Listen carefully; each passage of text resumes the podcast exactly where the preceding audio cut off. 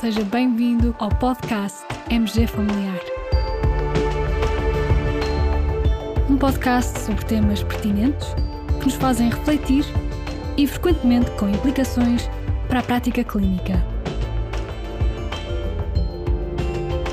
E damos as boas-vindas ao nosso anfitrião, professor Carlos Martins.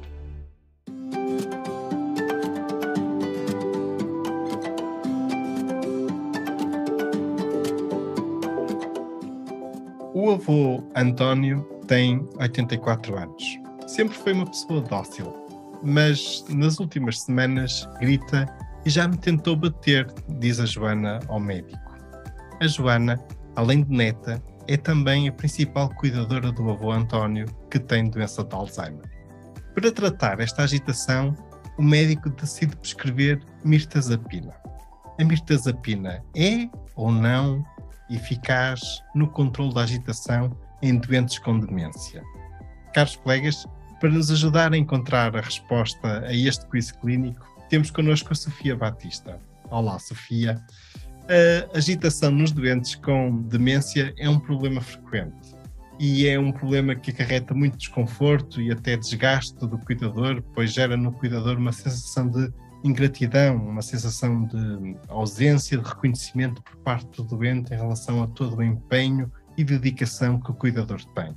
Uma dúvida frequente para nós, médicos de família, é como abordar a agitação em pessoas com demência. Que estratégias serão eficazes? Qual a tua opinião, Sofia? Antes de mais, olá a todos os que nos escutam. Este realmente é uma situação bastante complexa. A primeira linha será sempre uma abordagem não farmacológica, começando por investigar a causa e pensar na resposta mais adequada.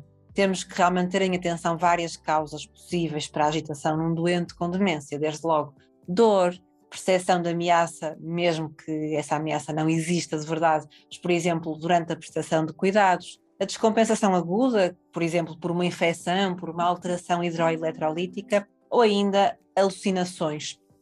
E quando não encontramos uma causa subjacente ou quando a correção da mesma não resulta em melhoria, aí necessitamos de recorrer a tratamento farmacológico. Neste campo, o caminho também não é fácil e existem várias alternativas, certo?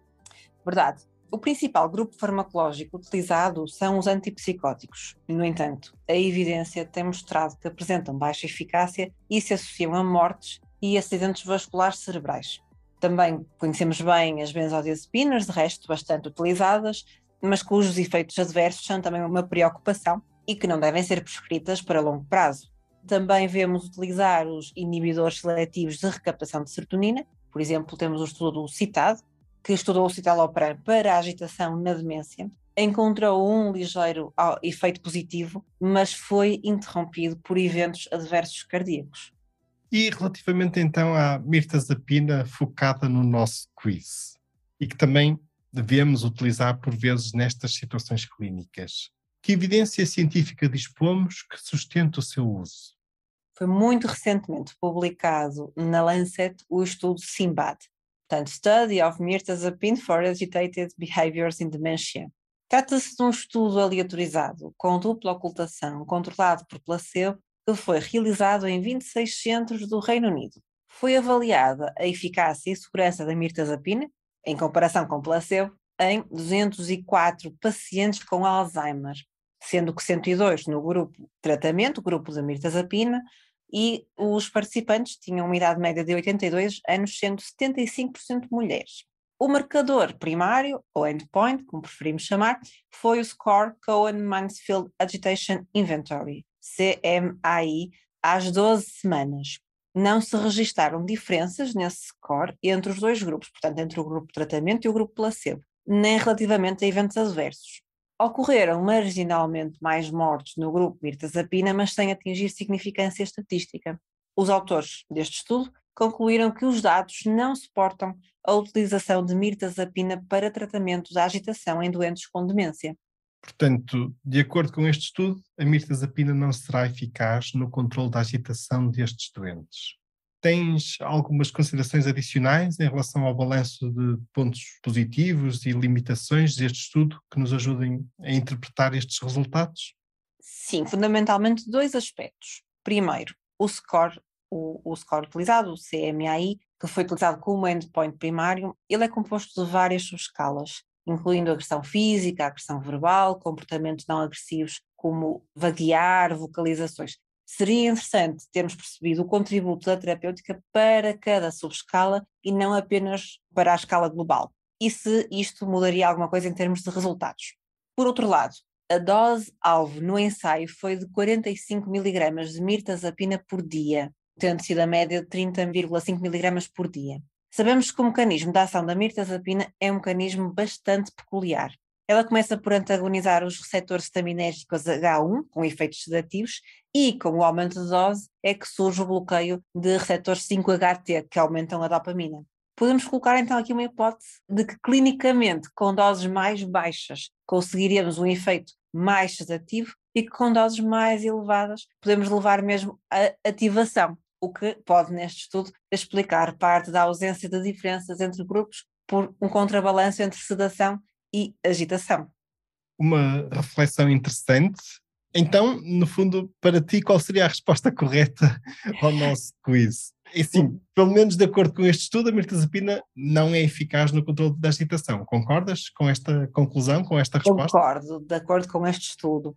Acho que hum, a mirtazapina poderá continuar a fazer parte do arsenal que nós utilizamos, até porque também não foram encontradas diferenças significativas, mesmo em termos de efeitos adversos. Em todo o caso, não há aqui evidência um, robusta para sustentar a sua utilização com, com benefício inequívoco. Portanto, precisamos mais estudos. Essa é que é a verdade, para sustentar a nossa prática e a utilização desta da mirtazapina na prática. A abordagem da agitação nos doentes com demência deve ser uma abordagem inclusiva em relação às diferentes causas possíveis, apoiar-se numa resposta personalizada, portanto, tendo em conta as peculiaridades de cada doente, todas as suas comorbilidades, a sua situação vivencial e mesmo social, e sempre, claro, numa ótica de prevenção quaternária. Pois é, normalmente trazemos aos nossos episódios estudos em que a eficácia de certos tratamentos está demonstrada. Desta vez trouxemos um estudo em que essa eficácia ficou posta em causa, o que também faz parte da realidade científica e não deixa de ser interessante também refletirmos sobre este tipo de estudos e sobre estudos que trazem este tipo de conclusões. Caros colegas, com este episódio partilhamos o link de acesso ao estudo SIMBAD, bem como umas guidelines elaboradas por um grupo de uma unidade de saúde de Oxford. Devo dizer que pesquisei guidelines que fossem evidence-based e concisas sobre este tema, sobre o tratamento da agitação nos doentes com demência, mas não foi fácil encontrar. Encontrei estas que me pareceram interessantes e bastante completas, uma vez que integram informação sobre os benefícios, mas também alertas sobre eventuais efeitos adversos dos vários fármacos contemplados. Estas guidelines são de 2019 e temos que ter sempre um sentido crítico ao interpretar quaisquer recomendações clínicas, quaisquer guidelines. Sofia, muito obrigado pela tua participação neste episódio. É sempre um gosto, muito obrigada. Caros colegas, fiquem bem, continuem bem, até ao próximo episódio.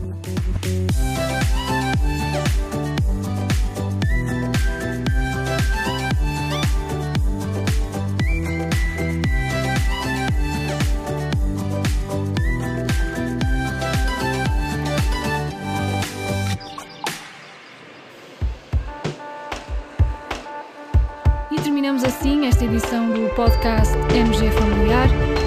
Muito obrigada por nos ouvir. Se desejar completar a sua leitura, muitos dos conteúdos abordados neste podcast estão disponíveis em www.mgfamiliar.net. Até ao próximo episódio.